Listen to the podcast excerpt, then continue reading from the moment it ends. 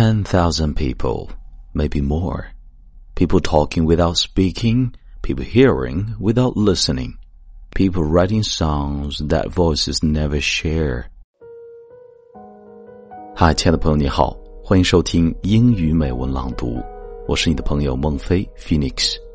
今天和你分享的文章叫做《寂静之声》。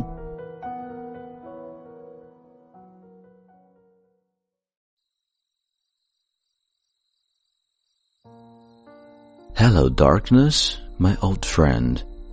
I've come to talk with you again. Because a vision softly creeping left his seeds while I was sleeping, and the vision that was planted in my brain still remains.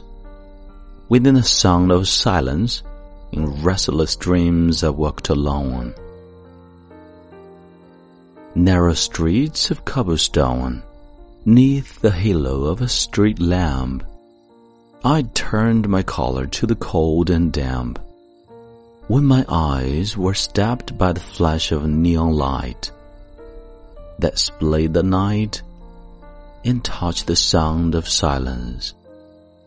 And in a naked light I saw ten thousand people, maybe more. People talking without speaking, people hearing without listening. People writing songs that voices never share, and no one dare disturb the sound of silence. Fools, said I, you do not know. Silence like a cancer grows. Hear my words that I might teach you. Take my arms that I might reach you. By my words, like silent raindrops fell and echoed in the wells of silence.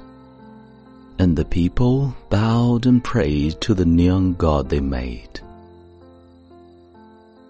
And the sign flashed out its warning, and the words that it was forming, and the sign said, the words of the prophets are written on the subway walls and tenement halls and the whispered and the sound of silence.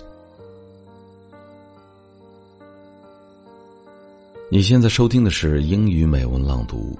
如果节目带给了你片刻宁静与温暖，欢迎你分享给更多的朋友，让我们一起来发现英语的别样魅力。同时，也欢迎你在喜马拉雅 FM 搜索关注“英语美文朗读”，来和我一起邂逅更多暖声英语美文。我是孟非 Phoenix，感谢你的收听。Thanks for your listening and see you next time.